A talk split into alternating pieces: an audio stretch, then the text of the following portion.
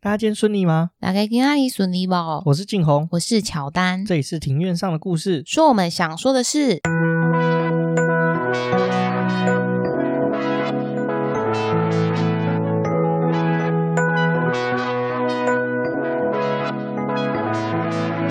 因为我们喜欢故事，所以透过故事来认识有趣的事。这里有历史，有书籍，有电影，有风土，还有那些你没注意过的事。我们来读故事，讲故事，在这里扩散你我的小宇宙，还有那些故事所延伸出的观点。Shout out First Story。本节目透过 First Story Studio 上传，Google First Story 了解更多。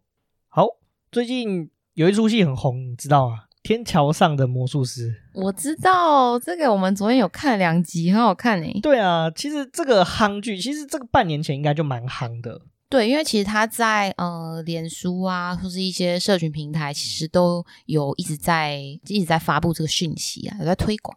那个时候就大家很惊讶，就是他把中华商场百分之百还原。对，因为中华商场其实在我跟静红出生的前一年就已经拆除，我们是没有看过中华商场的。为了这个事情，我们还问过我爸妈，就是说他们对中华商场的印象，他们就直接滔滔不绝，直接开始开讲半个小时。嗯，对他们说，呃，中华商场的地位就有点像现在的信义区一样。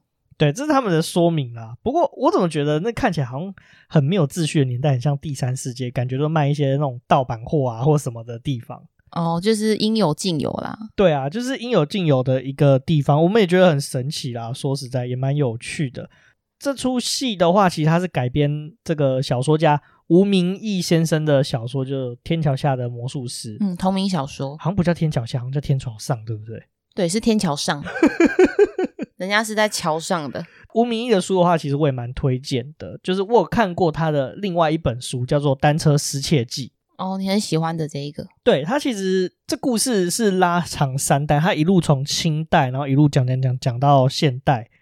就是现在这个时间点，就是他就是透过脚踏车去串起他们家族的一生，所以我觉得吴明义在这方面非常非常的厉害，我也蛮推荐他的作品。下一次我们来做一集，就是 关于这个吴明义的介绍好了。嗯，其实我蛮想再重新读一次天桥，就是不是天桥下那个读一次单车失窃记的，因为我觉得他真的非常非常有意思，而且作者也为了这些事情做了非常非常多的考究。他用脚踏车去串起所有人的人生，而且我觉得其实那种呃很有意义的书啊，或者是电影，其实你过了好几年，你可以再去看一次，是因为你每个人就是呃过了好几年，你其实经历啊呃所成长的背景也不同了，所以说心境也不同，就是看完这些故事也会有不同的呃观后心得。对啊，会有不同的想法跟感觉啊。那目前我们看了两集，因为我好像不知道在哪里看到说什么前两集很难看得下去。可是我觉得不会啊，娱乐性蛮高的，而且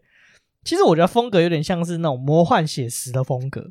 拉丁美洲有一种特殊的写作风格叫魔幻写实，它就是结合真实跟虚假的部分，我觉得蛮酷的。就是呃，它的主轴还是写实，但是它会用一些魔幻的元素去点缀。对啊，你记得那个那个 Nakalos 那个那个那个毒枭啦，毒枭第一集不是开头语就有写说。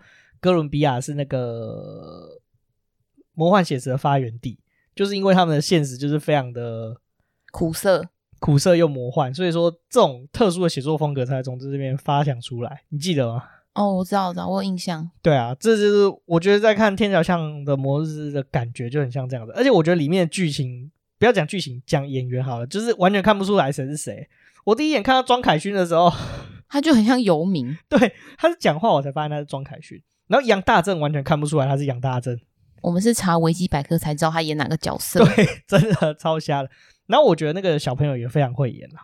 对，那个小朋友，呃，主角的那个小朋友，他其实就是把那种小屁孩啊，很调皮啊，然后耍任性发挥的淋漓尽致。真的，我觉得真的是非常的，就完全像我表弟小时候在闹的模样，一模一样。然后我看的时候一直狂笑，你还说什么我笑的很难听什么的？哦，因为其实静红他讲话的 key。是蛮高的，他笑声也很尖锐。我傻眼，他笑的，他真的是笑爆。我真的觉得邻居没有来按门铃，真的是人很好。好啊，那我们再讲，那你最近还有什么事吗？我最近哦，我可以分享一件有点无聊的小事，因为其实我最近就是有一直在陆续在面试。那我前阵子面试了一个，嗯，他算是外商，然后因为他们的呃，就是最大负责人，他其实在国外，然后他是用视讯面试，然后我那时候一打开，我吓到，因为他长得很像韩国瑜，他就是一个光头，然后就是讲话调调很像韩国瑜，然后他那天他要穿水蓝色的衬衫，然后把那个衬衫卷袖子。国民党套装，因为其实我前一天啊，就是因为我我平常也是会看 YouTube，然后我就因为 YouTube 的演算法，他就带我去看韩先生来敲门。就我前一天才看韩先生来敲门，然后隔一天跟韩先生的分身面试。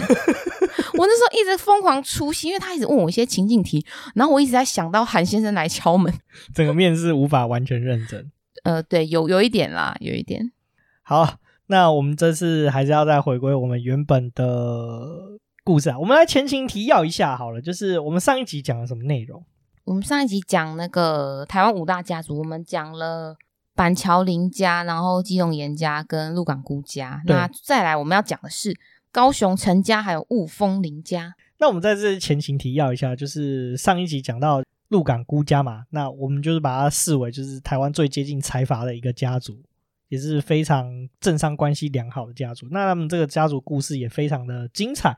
我建议就是大家可以回去听上一集，对这个鹿港辜家的部分，然后再来是板桥林家，那我们也稍微叙述一下，还有比较少听到的这个基隆严家。那基隆严家的话，呃，我们这边就卖个关子，如果你有听过一清窑跟一清庙的话，那你更应该听上一集，对，要听我们的基隆颜家的介绍。这是非常非常的有意思的一个集数。假如说，如果说你没有听之前的这个上一集的话，你直接听这一集，你也是可以非常享受。因为这两集虽然说是有关联，但实际上又算是各自独立的单集。就是即使没有听上一集，你还是可以享受自己的乐趣。你说听得很享受，我想要一个方法，你就躺在躺在床上听会更享受。那因为我们讲的那个音波有点催眠，你可能听到一半就睡着了。对。好，没有啦。OK，好，回到正题，就是我们来来来到了这个南部高雄陈家这个家族，其实也是台湾你比较少听到的家族。你有你以前有听过吗？没有诶、欸。其实我我对高雄陈家也超级不熟，我也是查资料才知道说，我只知道五大家族有高雄陈家，但是他到底怎么有钱的，我其实真的是搞不是那么的清楚诶、欸。嗯，对，所以我们要就是我们就有去借书，然后去做功课。对。但是这个书的话，我们会有对高雄陈家会有更详细的介绍。我们今天就先做一个简简单单的一个 intro。好，首先高雄陈家他们的祖籍呢，但不外乎啊就是几个地方嘛，就是福建。那他们是福建泉州同安县人。那相传的时候呢，他是在十八世纪末的时候，祖先渡海来台，定居在这个打狗港，就是现在的高雄林雅寮，就是现在林雅区这个地方。那是以渔业跟农业为生的一个家族啦，陆续陆续，后来到了一个人叫陈忠和，陈忠和这一代的时候才开始发迹啊。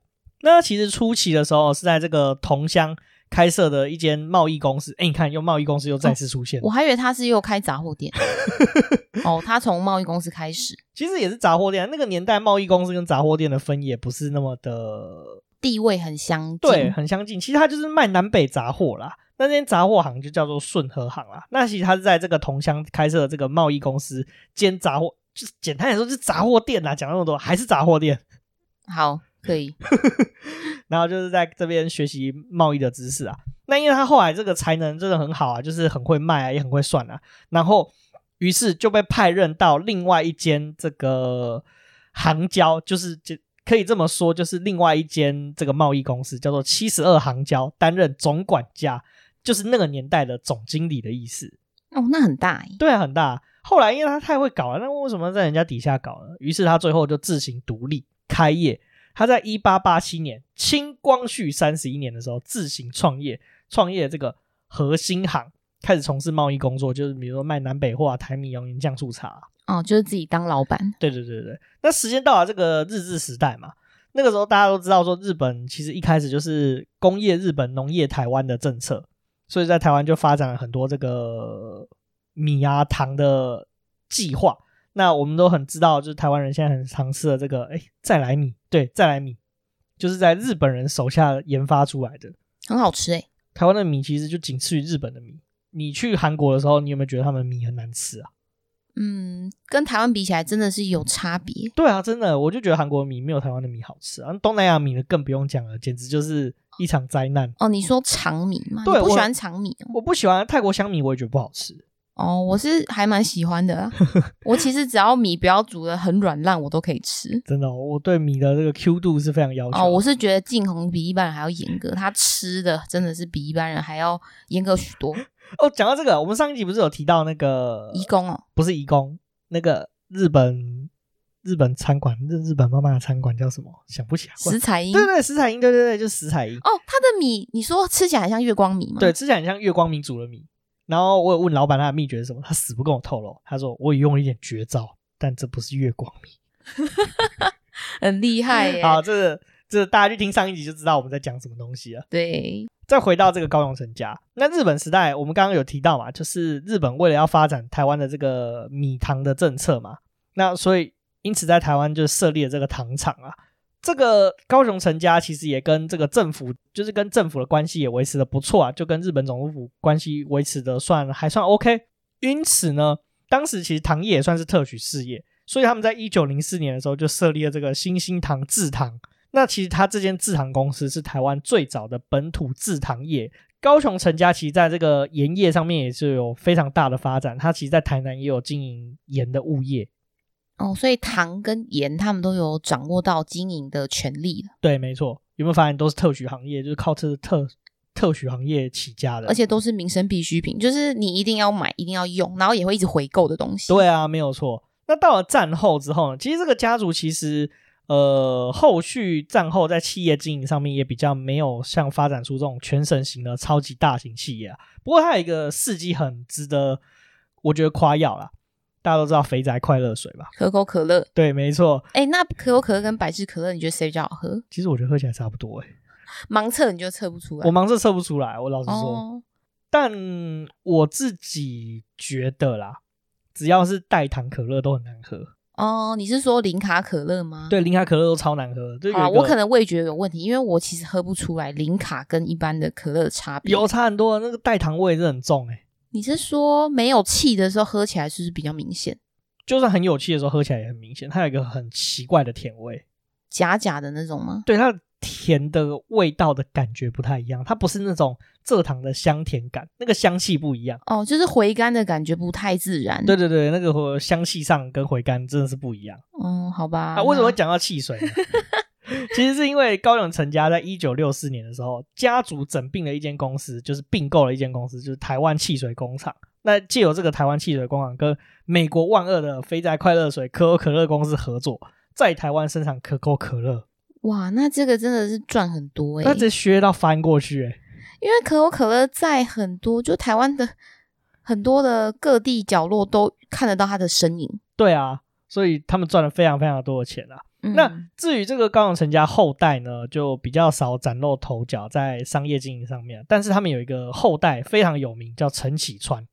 他战后多次担任这个高雄市的市长哦，所以说他们现在在高雄市议会是还有他们的势力存在影响吗？对，没错，他们其实，在高雄当地还是非常非常有势力的一个家族啊。市议会其实有蛮多的议员，算是高雄成家的一个势力范围啊。所以其实他们算是现在比较算是有点像转型成地方性的家族。那这样他们的定位是不是跟台中彪哥他们家比较像？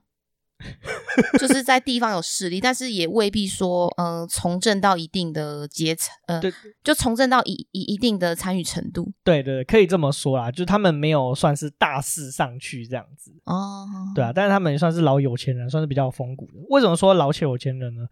你知道高雄一间非常有名的医学大学叫做高雄医学大学嘛？嗯，就是以前的高雄医学院，高雄成家。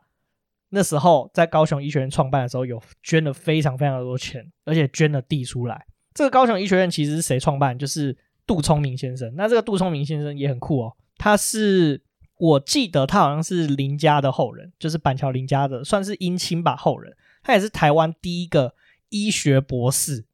哦，那很厉害耶。对啊，对啊，他医学博士说要开医院，高雄成家就哎有地我就捐，哎有钱我帮你盖医院，帮你盖医学院，盖学校。出钱又捐地，所以这算是高雄成家算是一个非常大的事迹啦。嗯，这真的非常好诶。对啊，对啊，非常这个贡献程度很大，因为呃，有医学院就可以培养医学人才，然后呃，医疗资源也可以就是更丰富。对啊，对啊，所以你就看这些老家族，虽然说赚了很多钱，其实大部分都还相对来说，就算嗯，我觉得这样是有把钱花在刀口上的感觉，算是有回馈社会啦。不像嗯，我们不好说，就是彰化人卖油的哦，好，这不一样的级别。对对对对对对，好，我们就不多说太多了。再来的话，我们终于要来到我们今天的压轴哦，你最欣赏的雾峰林家？对，我真的非常非常欣赏这个家族。你记不记得我们有一次去台中玩，我们不是去雾峰？对，我们本来是要去参加那个呃雾峰林家，就是最大那个。好像叫宫保地园区吧，但他因为他要收门票，但是我们那天好像只剩下一个多小时的时间，我们觉得太可惜，所以就下次再去。对，那，那我们有去附近他们的一个叫来源的地方，对，那他们自己家族的，就像林家花园的地方。哦，自己的私人的花园，私人宅。呃，宫保地是他们的宅院，嗯，那来源的话是他们自己的林园，就是自己的那种算后花园哦，后花园的概念，对对对对，嗯对，他是在台湾也是非常非常厉害的一个花园，不过有点可惜啊，因为大家都知道嘛，就是台湾九二一的时候，雾峰林家真的是整个家族命运多损啊，这个我们等一下会讲到。哦，他们算是受灾户。对对对，那为什么我会说是最欣赏？这是我觉得他们是五大家族之中最有风骨的，而且他们是战斗家族。嗯，好，你请娓娓道来。其实今天只能讲一个大概啦，那我。大家知道有 YouTuber 叫做英雄说书，他其实有对雾峰林家做一个非常完整的介绍，他讲的非常的好，我非常推荐大家可以有兴趣的话可以去找这个 YouTube 影片来看。我们放在我们这个 Podcast show note 的连结，请大家也可以去看看他那边对雾峰林家的看法。其实雾峰林家其实很早到台湾的一个家族啦，据传他是在一七四六年的时候就已经到台湾来定居的一个家族。那他们祖籍的话也是闽南漳州平和县这个地方啦。他们其实雾峰林家因为来台湾来的非常非常的早，他们的开基祖叫林石，那也是靠着就是开垦获得很大的田产。那在这个林爽文事件当中，算是被牵连了，第一次家道中落。你说被牵连，那跟板桥林家反而相反，因为板桥林家是因为林爽事件而就是致富，对。然后雾峰林家是因为林爽事件，然后有被牵连，他是被牵连的，两个相反。对对对，那后来就是因为被牵连，所以有点家道中落。但是他后代其实很争气，就是后代叫做林殿国跟林定邦，他们为两大分支。那后来又再次有钱起来了，因为他们家系很大，所以林殿国这一支的后代叫做丁楚。那林定邦这一代叫做下厝，就是下厝跟顶厝的概念。林家发展的初期，其实是由下厝是发展它的这个影响力啊。那家族是以军功发迹的。那后期的话是丁楚这边就是比较有名啊。那主要是译文跟社会运动为知名啦。在清代的时候，就是下厝下厝这边有一位叫做林文茶的人，那他其实呃算是带领雾峰林家进入一个高峰期。他在台湾那时候，台湾有个民变，就是戴潮春的民变啊。那其实就是带兵平定这个戴潮春的民变。那后续呢？因为其实林家那时候很屌，他在台湾他是唯一有自行制造火炮能力的家族。哦，就是呃私人的机构，然后可以自己做做这些武器。他们是自己研发武器哦。哦，自己研发，然后自己制造。对对对，他们是非常屌的一个家族，所以他才自有自己的民兵。那后来，这个林文茶后来又带兵去协助平定这个太平天国。那时候大陆的时候有发生太平天国的这个民乱哦，这好像让那个谁慈禧太后好像还蛮头痛的。我忘记是慈禧还是谁，我年代我有点忘记了。哦、但总而言之，就是当时的皇帝也是挺头痛的啦。也是因为这样子的话，他被清朝赐官。他那时候他那时候官拜福建福宁总政兵，简单来说就是将军啦。但是好景不长，他在太平天国平乱的时候呢，就是战死了。所以说，朝廷也是很感念他的贡献，就是帮忙平定太平天国，帮国家打仗这件事情。所以朝廷就是追赠他太子少保的头衔。那这个太子少保你知道多大吗？嗯，就是是不是个很大的官阶啊？非常非常大。那太子少保的意思就是太子，我们就知道就是王储嘛。那少保的话，其实就算是他的老师，所以他就是被追赠是王储的老师的头衔。哦，那真的蛮高的耶。对啊，对啊，对啊。这也是为什么雾峰林家的宅院，就是他们自己的住宅，可以叫做宫保地的原因。这个是专属于太子少保的宅院，称作宫保地。那跟宫保鸡丁有关系吗？没有，那都是宫保。对，就叫宫保地。这个雾峰林家的宅院也是台湾唯一一座宫保地。好像是诶，只有听过，就是这里雾峰林家叫做宫保地，其他地方好像也没有用这个名字。对啊，你不觉得这是很屌的一个家族吗？对，就是还蛮厉害的，而且真的是战斗家族诶。你看，全部都是靠打仗出来的，就是会打仗，然后也有谋略。对啊，对啊。日本时代日就是甲午战争之后嘛，割日之后呢，这个日本时代以后呢，子孙其实也是非常狂放不羁的。我们前面刚刚有提到嘛。清朝的时候就有好几次有带兵啊，干嘛什么什么。他其实雾峰林家在日治之后呢，子孙还是搞抗日。哦，因为他们其实一直都很认为自己是呃清朝的人嘛，可以这么说。他们骨子里其实就是有那种，他们还是觉得他们自己是华人，他们觉得日本人是侵略者。哦，哦，所以他们比较那种意识，就是觉得说自己是就是呃中华儿女的那种情感。对，可以这么说。那雾峰林家其实是以军功发迹的嘛，所以其实我觉得他们整个家族里面的人血脉里面都都藏有那种武力的因子。他们其中有一个后人，其实是孙中山非常非常大的资助者，就不管是军火还是钱的资助者。后来在大陆的时候也被杀掉。另外一派的话，就算是也是抗日，不过他就没有像就是用武力抗日了。他的方向的话，就是转向就是文化上面抗日。大家都有听过林献堂吧？有，他很有名。他就是雾峰林家人，就是我们小学课本、国中课本都会写到一个人物。他就创立了这个台湾文化协会嘛，办了这个议会请愿运动。也是因为雾峰林家真的很不乖啦，就是一天到晚就是违抗政府，所以其实他们非常非常多物业都被日本人给充公了。对，他们走的路线跟其他家族不太一样，因为其他家族都是倾向跟政府的关系良好，然后可以借此取得更多的呃特许经营权啊，然后可以获得更多的承包的机会。对啊，这个日本抗日嘛，雾峰林家人其实后来战后就是国民政府来台湾之后，他们也很希望说就是呃发展民主政治啊。那林献堂在这方面其实也做了很多的努力啊，不过。我想结局也都知道，林家的后人甚至后来有被迫加入共产党，然后被国民党特务删掉，然后在促转会二二八的时候，好像在二零一八年的时候，他们林家有一位后人，才终于被平反，说他其实是死于白色恐怖之下。哦，那这个结局真的跟真的很不一样。对，所以这个为什么就是现在雾峰林家好像有点家道中落的感觉？你没有听到说他们呃经营什么物业啊等等，就是因为他们其实都很喜欢违抗政府。就是很战斗家族，就是很做自己，很做自己，有很有风骨的部分，这就是雾峰林家了。战后虽然他们在民主的追求方面其实好像没有那么的成功，不过雾峰林家还是有一位子孙成功担任台中县的县长，叫林鹤年。所以说，其实雾峰林家在台中还是有相当深的政治影响力啦。不过在林鹤年之后，其实雾峰林家就淡出了政治的舞台，后续的后人其实都算是在搞政。不搞政治啊，就搞一些艺术相关的事情啦。那雾峰林家，我还觉得还有一件很令人欣赏的一个事迹，你知道台中一中吗？嗯，我知道，就是台中最强中学。其实台中一中的人一直都很嚣张，很秋丢哦，所以他们觉得自己呃才是第一个，不是建国中学。对，他们觉得他们不是第一，他们是第一的中学，是因为当时几乎所有全台湾的一中都是以日本人为主的中学，就是学生都收日本人。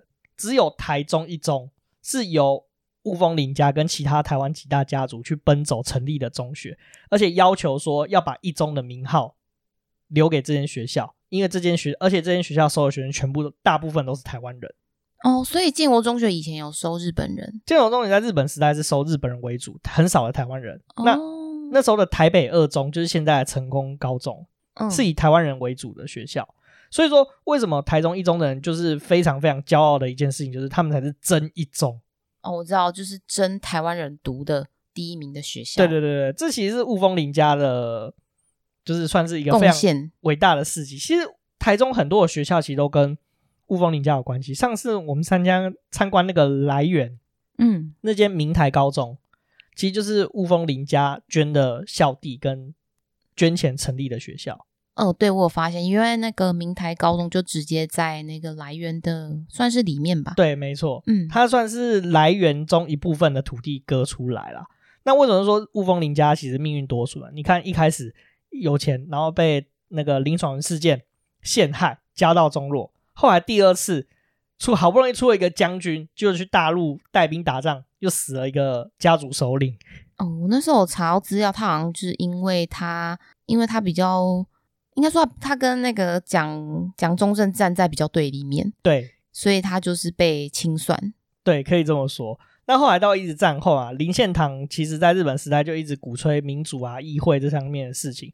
那战后之后呢，其实他也是跟蒋中正对着干，所以说导致他中年都一直留在日本，到他死前都没有办法回到他台湾，算是一个蛮辛苦的家族。所以我觉得这个家族人就是心中有一个中心思想，他认为对的事情，他就是坚持，坚持，就是硬跟政府一起硬干。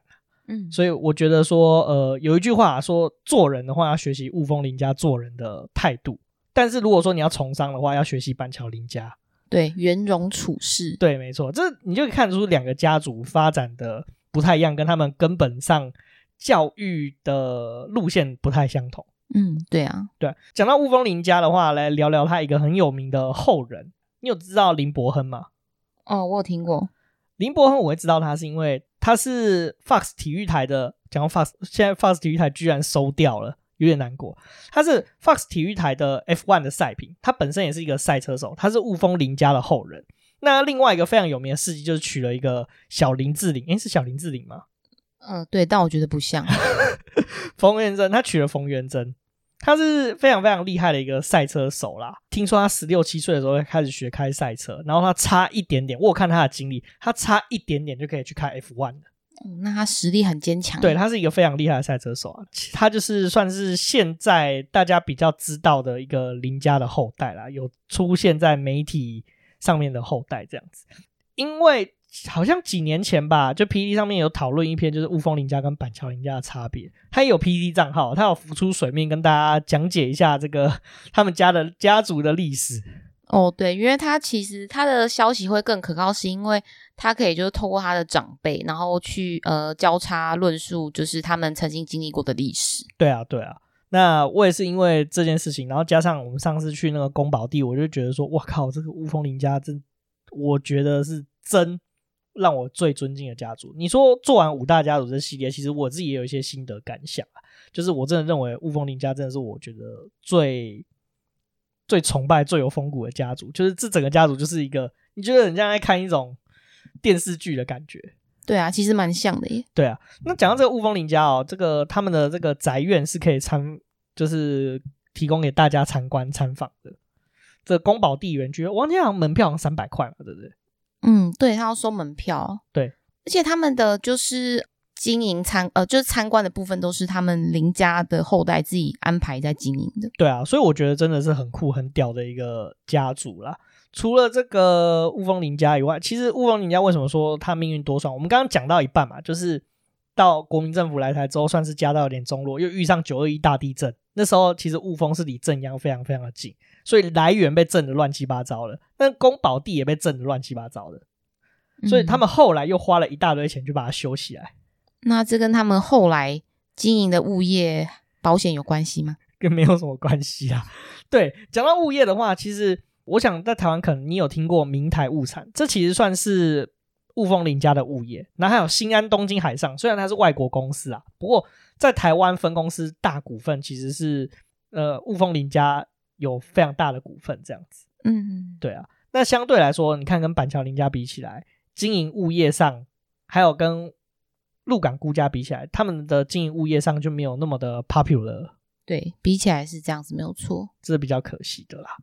好了，那其实我们这个五大家族也大概七七八八讲的差不多了啦。那你也知道，我们居然。台湾五大家族就分了两集，雾峰林家大概洋洋洒洒也讲了将近二十分钟左右。对，因为你真的很喜欢他们，而且我觉得他们真的很有故事性啦，这真的很值得单独做一集，就光雾峰林家可能就可以讲很久很久。我记得你不是说，呃，张钧甯他妈妈也是雾峰林家后代吗？好像是，但是我有查到这个说法，但不是那么确定说他到底是不是雾峰林家的后人。哦，他可能也没有出面的，就是直接证实这件事情。对对对对对对对，是我没有那么确定，所以我就没有把它放进来。哦，好，或许哪一天他会讲。对，也许 可能有机会了。好了，那我们终于把台湾五大家族也做完了。那你这边有什么心得吗？我这边的心得其实没有、欸。那没关系，我讲一下我这边的。你不觉得五大家族？你有没有发现，在台面上所出现的有一些，那有一些其实现在你已经看不太到了。嗯，对、啊。就你也发现说，虽然说他们当年是富甲一方的富豪，不过到今日其实也有一些家道中落的状况出现了。对，你说到家道中落，我觉得最可惜的真的是基隆严家，因为他们呃，应该说当时可能。当权者没有想到那么多，是说，诶，万一煤矿的资源没有之后，他们要再用什么样的呃产业去经营下去，或者是说，当初有钱的时候就应该要把钱就是财富投资在别的事业上面，就他们可能没有计划的那么那么远那么多。对啊，他们其实也没有办法，就是后来有钱起来，所以他们就只有守而已，没有再开创一些新的局面，像。鹿港估价我就觉得很厉害，他们就一直在开创新局，一直在开创新局。对，就是越来越多的触角。对啊，尤其像我们大家都知道水泥业嘛，大家都觉得是高污染产业，可是鹿港辜家。却有办法把水泥业经营的有声有色，而且甚至是开启它的第二次转型，做到还可以开放让人家参观它的制程。对啊，这个有在我们这个四四大公司那一集有讲到。对，因为晋宏他觉得当初他拒绝掉台泥的 offer，他到现在还有点懊悔。你是懊悔？好啦，讲懊悔也可以啦。我不想承认，因为在意的，呃，因为如果说你很在意这件事情，你就一直提。哦，对，你不提才代表你不在意。对啊，那除了讲到没落以外，你其实也看得到，就是时代的更迭跟很多事情的来来去去，就是永远也没有一个真正永远处在高峰的一个家族，大家都起起落落了。那另外一个的话，我是很佩服雾峰林家的风骨。虽然说我开头有提到说。呃，我觉得鹿港孤家是五大家族之首，可是实际上我最钦佩的还是雾峰林家。有钱归有钱，他们有钱以外呢，他们并没有忘记当初他们一开始有钱起来的那些风骨跟一些坚持。对，他们就是一直都很坚持他们的中心思想。对，他们内心中有一些神圣不能分割的一块，就是就像某些人遇到某些事情就直接跪舔下去了，比如说某一些嗯。哦，这个主反不及被宰。对，主反不及备载啊。比如说中国就中国嘛，就讲什么内地嘛。那听到说我来自中国台湾省，直接 转台。对，没错。不过我们也不不好 judge 一些什么，因为毕竟每个人都有他自由选择的权利啦，对吧？但是能像雾峰林家这样子直挺挺的站着，是相当不容易的一件事情。对，这倒是就是。很多人其实应该说，大部分人都很容易被现实啊、环境所迫，但是雾峰林家他们没有，他们觉得说，呃，我就是决定这样子做，那我就自己负责任。对，没错。好了，那我们今天也差不多就讲到这边啦。那如果你喜欢我们节目，请到 Apple Podcast 或是 First Story 上面帮我们打新评分，还有加留言哦。那也请追踪我们的 IG 账号是 Story on the Yard，或者是在放大镜搜寻庭院上的故事。那我们 IG 上面会有我们一些生活动态，还有 Podcast，还有我们的这个喜欢的 Podcast，还有我们的书籍影集的推荐哦。那想要 First Story 有技术支援，有语音留言的功能，也请多多利用哦。对，没错。那我们就下期见，拜拜。拜拜。